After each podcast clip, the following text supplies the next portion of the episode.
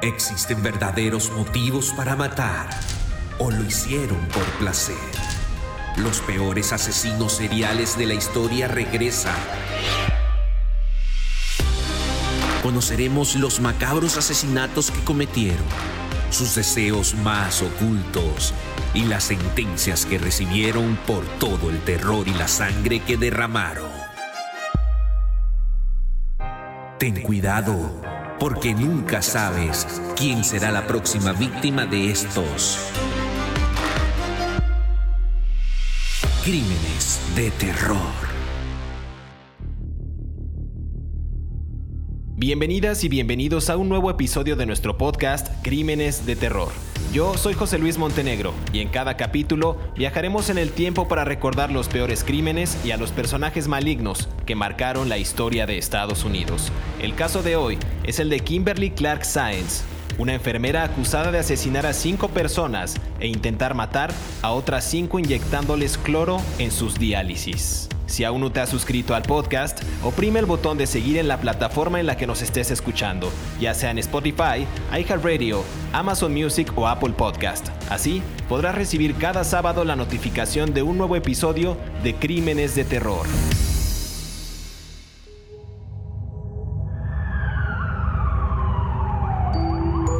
En la primavera del 2008, la clínica de diálisis Lufkin de Davita, en Texas, tuvo un aumento inusual de pacientes que se enfermaron gravemente durante sus tratamientos.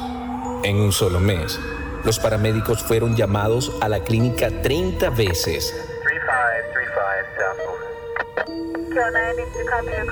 Pues algunos de los pacientes estaban sufriendo un paro cardíaco.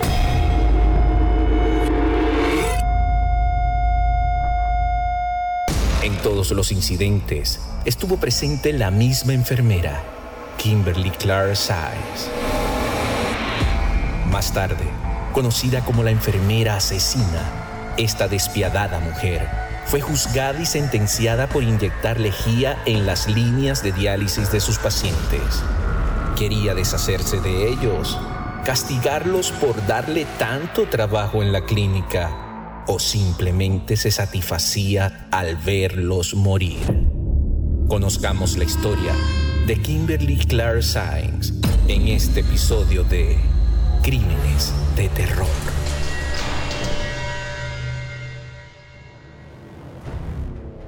Bienvenidos a Crímenes de Terror. El caso de hoy es el de Kimberly Clark Sáenz, una enfermera acusada de asesinar a cinco personas e intentar matar a otras cinco inyectándole cloro en sus diálisis. El 31 de marzo, solamente para dar contexto, del año 2012, en la Corte de Distrito de Texas, la enfermera Kimberly Clark Sáenz fue declarada culpable de los asesinatos de cinco pacientes de diálisis renal efectuados en el año 2008 y de lesiones a otros cinco pacientes.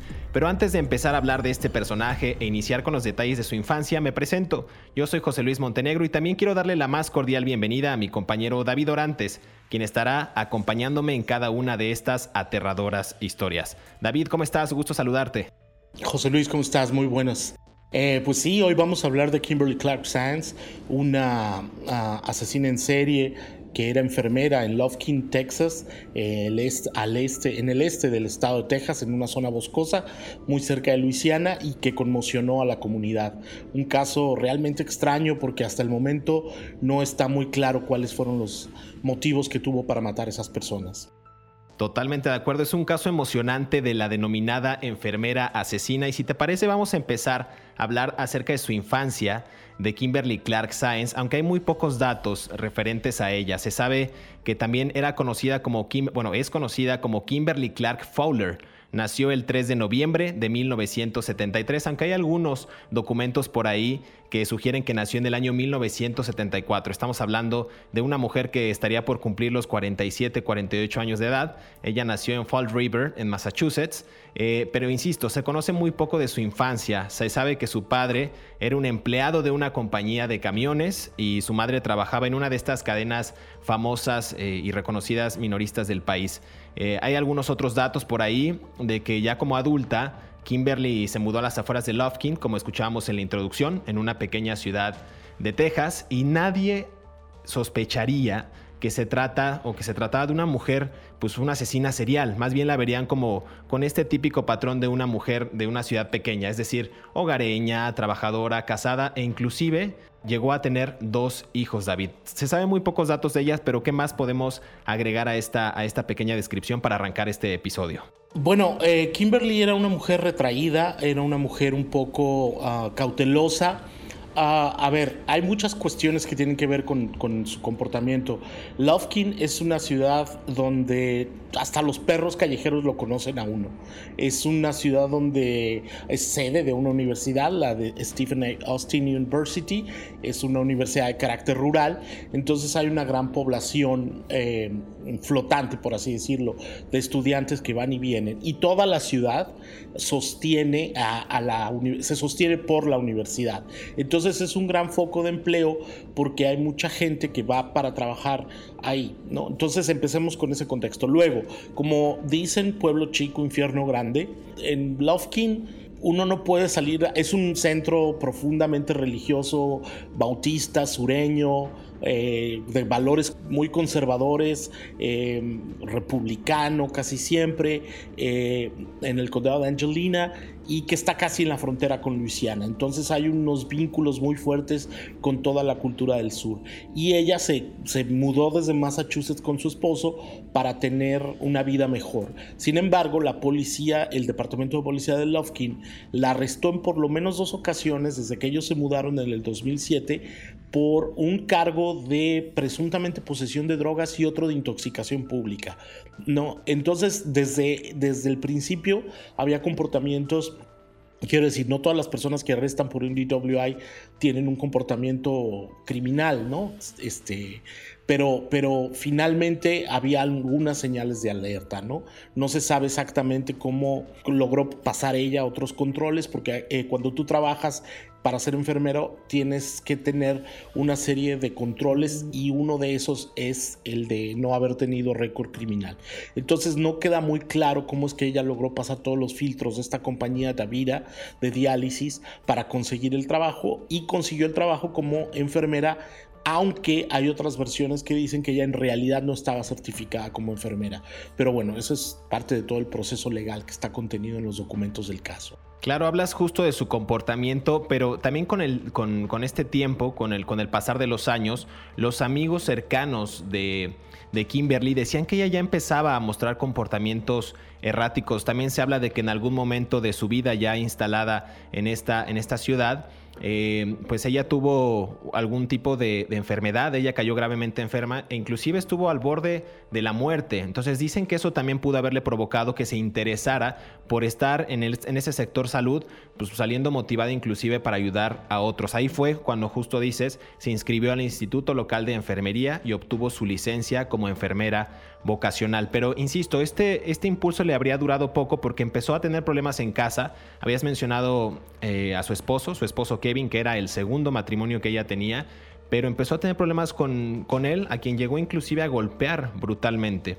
Entonces, también a eso se le atribuye de que ella empezó a consumir bastantes sustancias. Hay varios registros de ello eh, que datan del año 2008, cuando ocurrieron los primeros asesinatos, que vamos a platicar de ellos más adelante, pero ella tenía 34 años de edad y ya sufría esta dependencia y usaba medicamentos recetados eh, los cuales pues eran robados por ella misma en estos, en estos empleos en los que ella estuvo. Entonces el consumo yo creo que de estas sustancias era un tanto por la depresión, que ella lo confesaría más tarde, esta depresión que le causó el divorcio de su esposo Kevin. Entonces un año también antes de cometer estos asesinatos, David, es decir, en el año 2007, había sido despedida en al menos cuatro trabajos de atención médica. Entonces, constantemente ella mandaba información falsa acerca de su currículum, como también mencionabas, que, que no era, que no sabíamos a ciencia cierta si era enfermera o no, si obtuvo la licencia o no, pero ella también tenía que estar eh, acudiendo o recurriendo más bien a estas mentiras para salir adelante. En uno de estos despidos, tú recordarás muy bien, en el Hoodland Heights Hospital, la sorprendieron hurtando Demerol, este tipo de de medicamentos controlados que se ocupan para mitigar el dolor de moderado a grave, pero también es un tipo de opioide. Entonces estas sustancias sí eran bastante controladas y siguen siendo bastante controladas en Estados Unidos y pues eso era lo que ella consumía para mitigar la depresión. ¿Tú crees que en este andar habría cambiado algún tipo de de comportamiento por parte de ella al uno, pues tener un, divorcio que, que, fue fatídico para ella. Hablan también de, violencia por parte de ella o, en el matrimonio, pongámoslo así. Y ahora el consumo de sustancias controladas, David. Bueno, como siempre, ningún, ningún factor es eh, mm, unilateral para llevar a una persona a cometer un crimen, ¿no? Eh, todos los asesinos en serie que hemos analizado son multifactoriales, ¿no? Está el hecho del divorcio, está el hecho de la, de la separación, pues, ¿no? Que siempre es traumática, está el hecho de no haber conseguido las metas que ella buscaba en la vida, también eh, vivir en un entorno profundamente opresor como el de la ciudad de Lufkin, donde incluso es mal, es mal visto, incluso tener una relación extramarital es todo un escándalo, está lleno de iglesias bautistas, evangélicas, carismáticas, ¿no? O sea, todo el entorno propició que ella estuviera en esa situación. No, yo no estoy juzgando ni la ciudad ni la religión, lo, lo que estoy reflejando es que puede ser muy opresor para una persona que vive en una, en una depresión, valga la redundancia, este, en, una situación así. Entonces, eh, ella empezó a acumular una especie de resentimiento social muy fuerte. A ver, mm, cuando a uno lo rechazan, cuando a uno no lo quieren, cuando a uno no logra las oportunidades, pues unos, unas personas se drogan, otros salen a hacer ejercicio, otros comemos, otros engañamos a sus esposas o no las engañan. O sea, cada quien busca sus mecanismos de, de liberación y probablemente ella encontró en el asesinato por así decirlo, o en el resentimiento a los pacientes, su forma de liberación eh, por todo el resentimiento. No era una, no era una, no es una mujer muy agraciada, aunque quien la quien la encuentre bonita, cada para todo hay gustos. Este, pero, pero en ese sentido, ella, ella, ella encontró en los asesinatos una liberación. Ahora, era una mujer que tenía conflictos con los, con los compañeros del trabajo, con algunos. Davira es una organización gigantesca en los Estados Unidos que ofrece diálisis. La diálisis es, como, como tú bien sabes, es un procedimiento médico que ayuda a las personas que necesitan ayuda para que sus riñones limpien eh, las sustancias del cuerpo, ¿no? Entonces algunos lo hacen por hemodiálisis con una máquina o otros lo usan con la diálisis peritoneal, que es con una membrana, ¿no?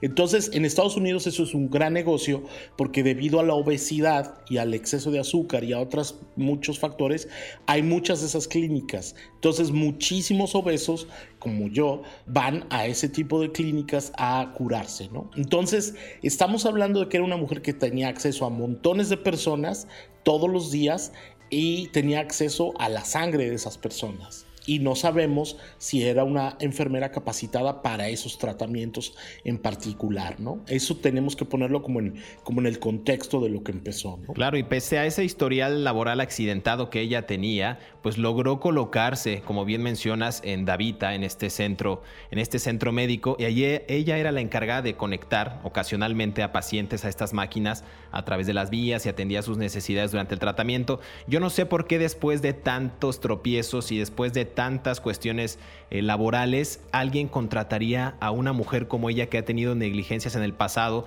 que había hurtado medicamentos, que había cometido este tipo de, pues llamémoslo de, de ilícitos antes de entrar a laborar ahí inclusive en Davita eran muy pocos los casos de personas que, que, se enfermaban o que tenían complicaciones durante sus tratamientos. Entonces, más adelante veremos cómo, cómo va progresando este nivel, este nivel de conciencia por parte de ella, que pues prácticamente era nulo para cometer este tipo de crímenes que estaremos tocando en este episodio de Kimberly Clark Science. Vamos a escuchar la siguiente cápsula, David, y volvemos para empezar a hablar de la carnita, del jugo de este episodio que se va a poner muy bueno. Así que no se despegue. Volvemos.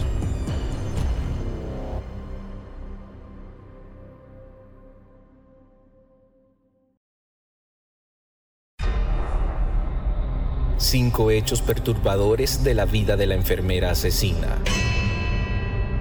Número 1. Aunque se desempeñaba ayudando a pacientes a realizar sus diálisis, Clark sufría de dependencia a las drogas y usaba medicamentos recetados o robados. Fue arrestada incluso por intoxicación pública y allanamiento de morada después de una pelea con su esposo en el 2007. Número 2. Mark Kevin Size el esposo de la enfermera le pidió el divorcio y obtuvo una orden de restricción contra Saez en junio del 2007, justo un año antes de que ocurrieran los asesinatos. Número 3. Los investigadores del caso encontraron en el computador de Sáenz búsquedas de internet sobre envenenamiento con cloro en la sangre y si la lejía podría ser detectada en líneas de diálisis. Los abogados de Sáenz indicaron que su cliente fue vista midiendo la lejía con una inyectadora porque quería estar segura de colocar la cantidad exacta en el agua con la que iban a limpiar. Número 4. Esta mujer tomó la decisión de matar a otras personas y según la evidencia recopilada, ella asesinó y lastimó a personas que no le agradaban, dijo el abogado acusador. Número 5. Los abogados defensores argumentaron que Sainz había sido víctima de la clínica de diálisis quienes incumplieron las medidas adecuadas de higiene y purificación del agua. Además, agregaron que la clínica había fabricado evidencia contra Sainz y que ella simplemente era un chivo expiatorio.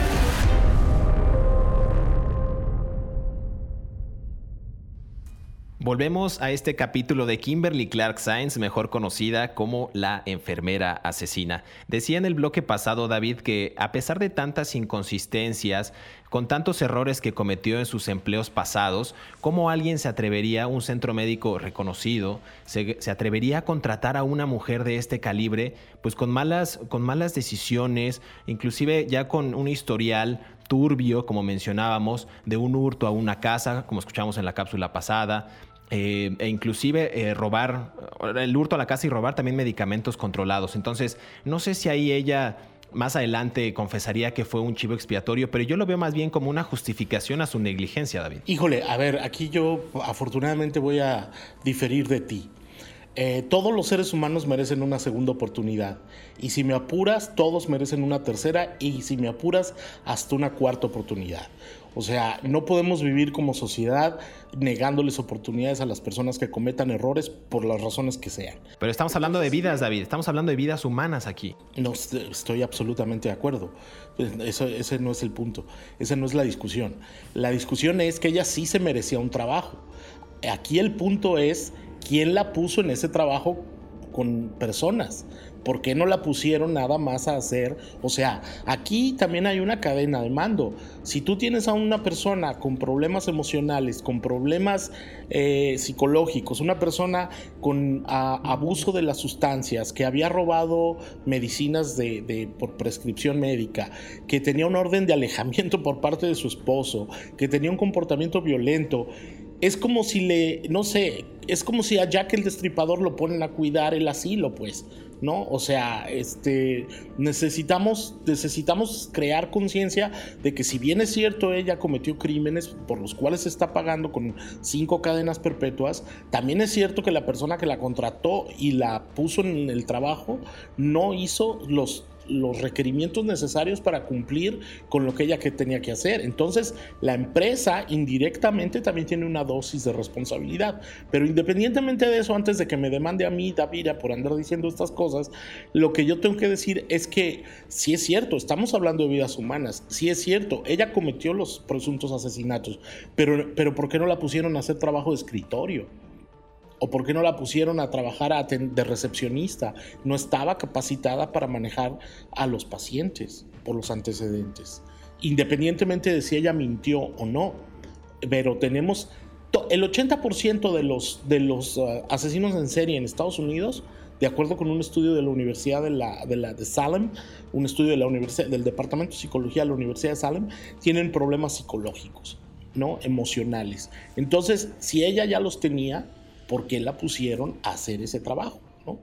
Eso es lo único que yo quiero dejar en claro, nada más. Y que se merecía una segunda oportunidad para trabajar, Claro, bueno, ahí podríamos disentir en algunos puntos, pero bueno, entrando un poquito más en materia, en el primer asesinato de Kimberly Clark Sáenz, aquí es algo bien curioso porque también no quiero decir que ya tenía un modus operandi porque parecen un poquito aislados los, cada uno de los casos, pero bueno, era la misma rutina. El primero de abril de 2008 se da el caso del primer paciente que estaba haciendo, de la primera paciente que estaba siendo dializada, la cual ya iba muy bien con el tratamiento, todo iba perfecto hasta que el técnico que estaba a cargo de esta paciente salió en un descanso de media hora y cuando regresó la paciente estaba respirando, eh, ya no estaba respirando y estaba inconsciente, es decir, se tomó el tiempo ella también de medir quizás el momento en que este, esta persona iba a dejar su lugar de trabajo y ella accionar. Entonces lo peor es que en paralelo también había otra persona entrando en paro cardíaco, es decir, con una diferencia de minutos, un poco maquiavélico el asunto, dos mujeres están siendo, que están siendo conectadas a estas máquinas de diálisis en Davita fallecieron. Estamos hablando de los dos primeros casos, ah, empezando el mes de abril de 2008, Clara Strange y Thelma Melcalf. Ahí se empezaron a encender ya las alarmas, David, de este hospital, pero no lograban dar con qué es lo que había pasado. Y aquí quizás entra un poco la parte que decías hace un momento de, bueno, ¿quién contrató a esta mujer, no? Porque agraciada físicamente, pues no era. Eh, inteligente, pues tampoco era porque pues tenía varios, un, historial negro dentro de sus trabajos porque falseaba información, ya lo decía yo, robaba medicamentos. Su historial judicial tampoco era impecable, que creo que tú me desmentirás o no. También debe de ser importante a la hora de tomar decisiones cuando vas a contratar a este tipo de, gente y más en el sector médico. Entonces, a partir de ahí, de estos dos asesinatos, se encienden las alarmas de este hospital y empieza pues la búsqueda de, pistas que den hacia pues quizás un asesino, quizás una deficiencia en el sistema, quizás una persona que programó mal esta máquina, que conectó mal y empiezan a hacer un estudio más riguroso las autoridades médicas en este hospital, David.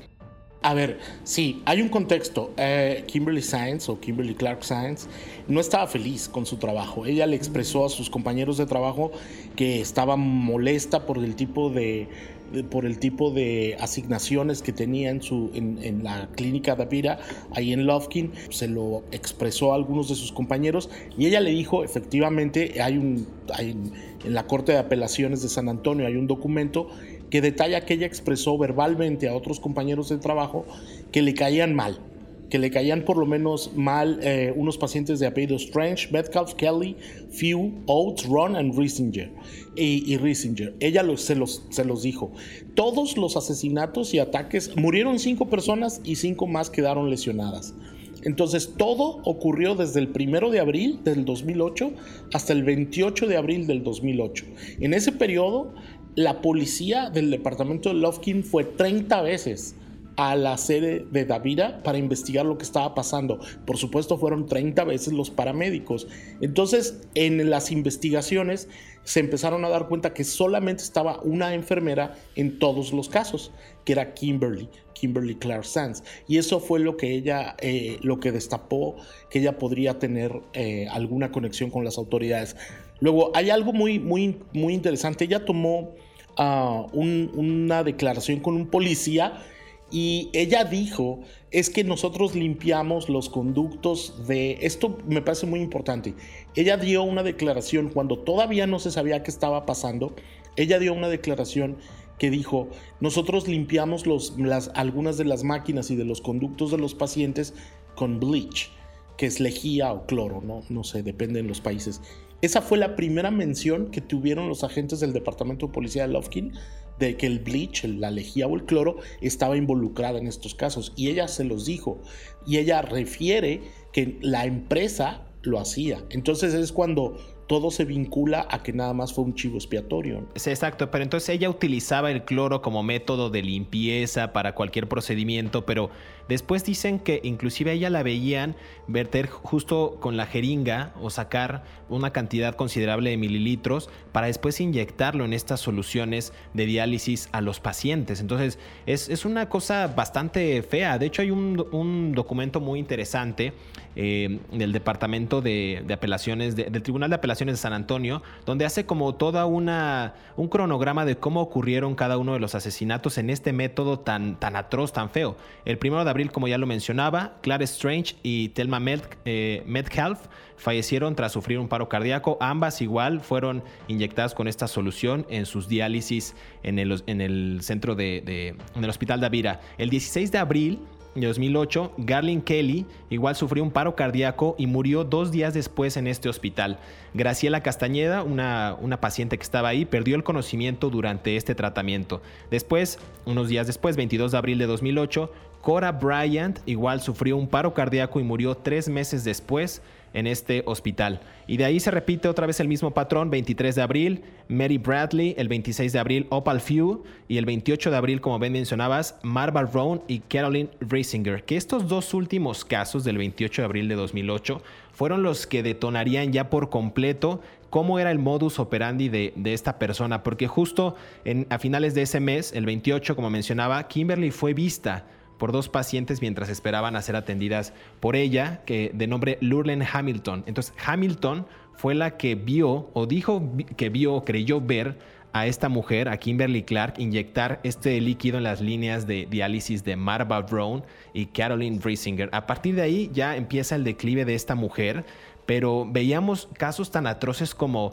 fuertes caídas en la presión arterial de los pacientes. Yo no me imagino cómo, cómo hubiera sido ese episodio o esa escena de ver a una mujer a lo lejos que te toca a ti como enfermera y estás viendo cómo, cómo se está agachando al suelo por este líquido con una jeringa después para inyectarlo en las líneas de conducto de estas diálisis y decir, ahora me toca a mí pasar con ella y quizás va a hacer lo mismo, quizás va a emplear el mismo método. ¿Para qué? ¿Por qué? ¿Qué razón médica tendría ella para cometer este tipo de, pues de, crímenes ya? Bueno, de hecho hay un testimonio de uno de los pacientes que sobrevive en el sentido de que le dice, no, a mí me da miedo a que me atienda la, la enfermera Kimberly Clark Science, ¿no? Es, es un testimonio muy, muy dramático, ¿no? Claro, vamos a escuchar una cápsula que preparamos David y vamos a ir cerrando esta conversación para saber cuál fue la acusación, cómo aprendieron a esta mujer y bueno, qué final tiene, porque por ahí tú tienes datos muy buenos del, del, centro de reclusión donde está ella, en este centro femenil, que puedes darnos mejores luces acerca de la vida de Kimberly Clark Sainz en la cárcel. Volvemos.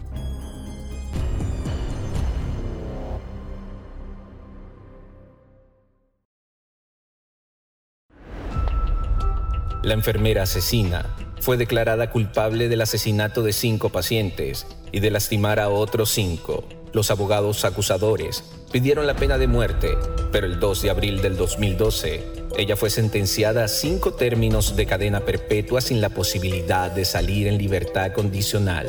Además, deberá pagar tres condenas consecutivas de 20 años de cárcel por los asaltos agravados de los que fue encontrada culpable. Los abogados acusadores creen que hubo más de 10 víctimas por las que fue condenada, según la investigación realizada por los Centros para el Control y Prevención de Enfermedades. Sin embargo, las autoridades solo lograron recuperar desechos médicos durante solo dos semanas previas al encarcelamiento de Sainz y no tuvieron suficiente evidencia para probarle más muertes. Tú no eres más que una asesina en serie sociópata. Espero que te quemes en el infierno, le dijo la hija de una de sus víctimas durante el juicio. Volvemos a este episodio de Crímenes de Terror. Estamos hablando de Kimberly Clark Sainz, mejor conocida como la enfermera asesina. David, para ir cerrando esta conversación, quiero comentar que el 31 de marzo de 2012, en la Corte de Distrito de Texas, Kimberly Clark la enfermera declarada culpable de los asesinatos de cinco pacientes de los que mencionamos en la cápsula pasada. Eh, asesinó a cinco pacientes de diálisis renal efectuados en el año 2008, en el mes de abril, y también de lesiones a otros cinco pacientes. Escuchamos también en esta cápsula que el 2 de abril de 2012 el jurado la condenó en el condado de Angelina a Sáenz a cadena perpetua sin derecho a libertad condicional y a tres sentencias de 20 años por agresión agravada. Nada más para recordarle a los que nos están escuchando, las cinco víctimas de asesinato fueron Clara Strange, Thelma Metcalf, Garlin Kelly, Cora Bryant y Opal Few. Sí, a ver, eh, hay un. Yo creo que eh, la pobre Kimberly Clark Sands, y perdón que use el término pobre cuando estamos hablando de un de un asesino en serie, no es un asesino, no es un asesino en serie del nivel de los otros que hemos hablado, pues. No, esta es una mujer que tenía grandes conflictos emocionales y, sus propias debilidades mentales y emocionales la llevaron a estas decisiones tan, tan absurdas, ¿no? Eh, no la estoy justificando, ¿no? Pero, pero no, no es del calibre de un asesino en serie que planeó metódicamente los asesinatos, ¿no?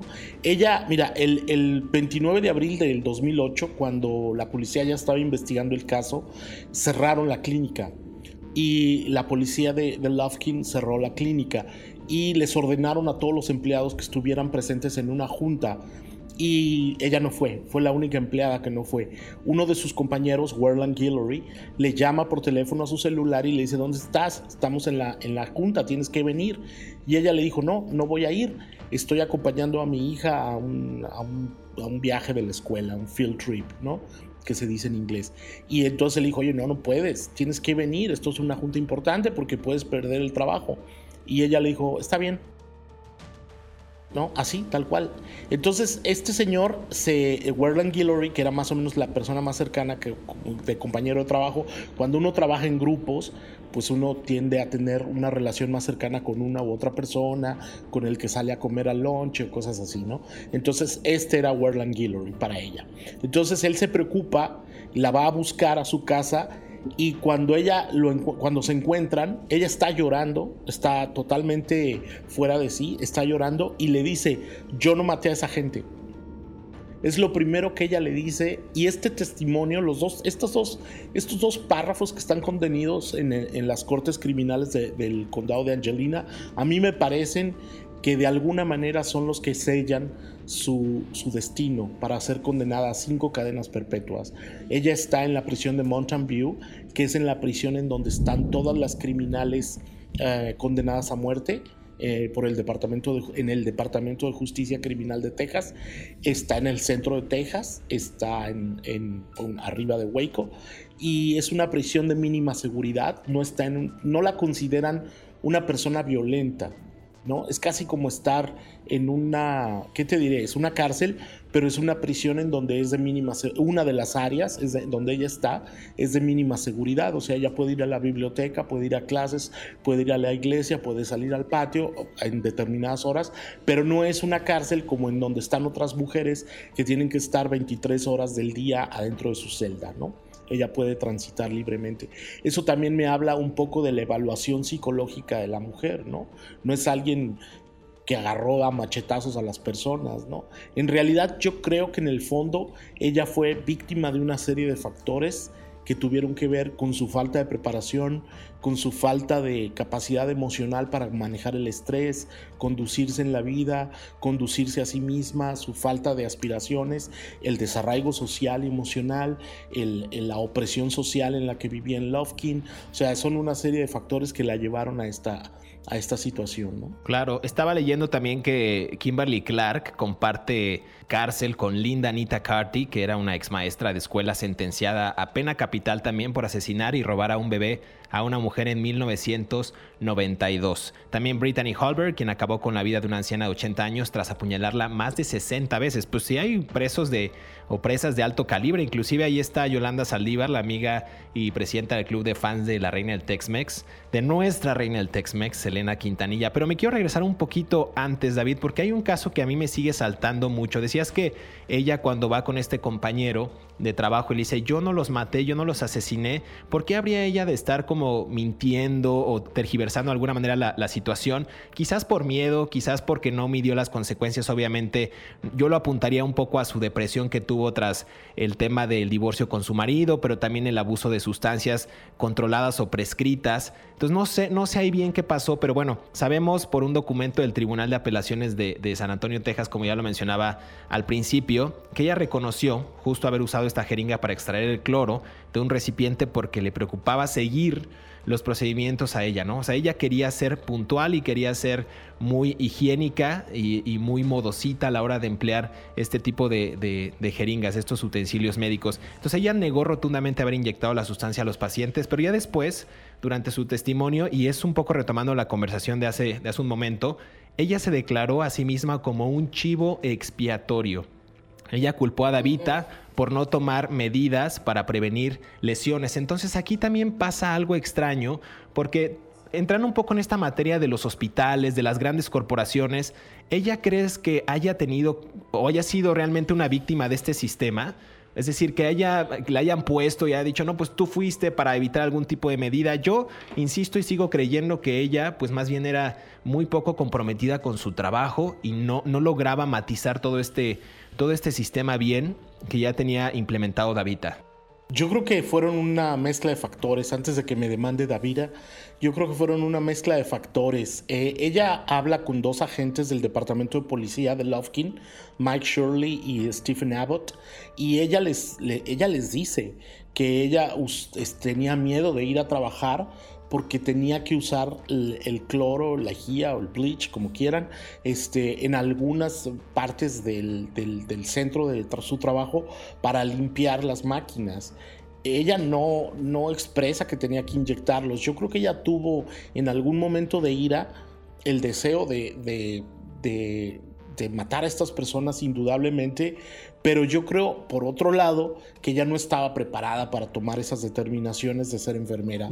O sea, hay un mecanismo, insisto, como ya lo dije en el, en el segmento anterior, hay un mecanismo de responsabilidades que tuvo que ascender en la cadena de, de mando de Avira que, para, para, que debieron de haberse hecho responsables por su comportamiento al poner a una persona que no estaba capacitada para ese puesto jugando literalmente con las vidas humanas. Claro, y finalmente estas pruebas incriminatorias en contra de Kimberly Clark, hablábamos en la cápsula, bueno, escuchamos en la cápsula las computadoras portátiles que no, no hemos ahondado en este caso ya nada más para finalizar, que fueron encontradas dos computadoras portátiles y dos computadoras de escritorio eh, que fueron incautadas en la casa de Science y de sus padres, y este análisis cibernético que ahora se está usando mucho en las investigaciones judiciales, dieron dos indicios muy claros. El 2 de abril de 2008, aproximadamente a las 4.15 de la mañana. A ver, ¿quién se levanta en la noche y hace una búsqueda a las 4.15 de la mañana? Entonces, esto arrojó una búsqueda por parte de estas computadoras que ella manejaba,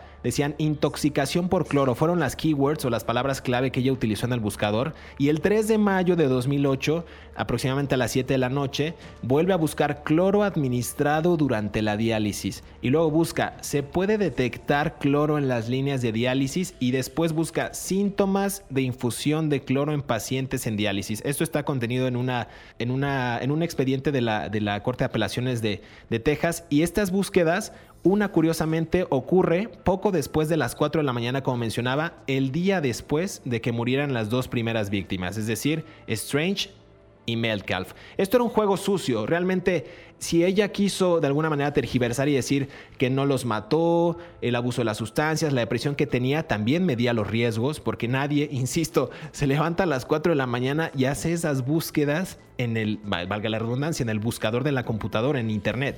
David. Este, a ver, primero este, ah, estamos partiendo de un prejuicio. Yo hago búsquedas muy raras a, las, a todas horas en el internet, ¿no? O sea, pues yo busco asesinatos con machetes, ¿no? Por mi trabajo.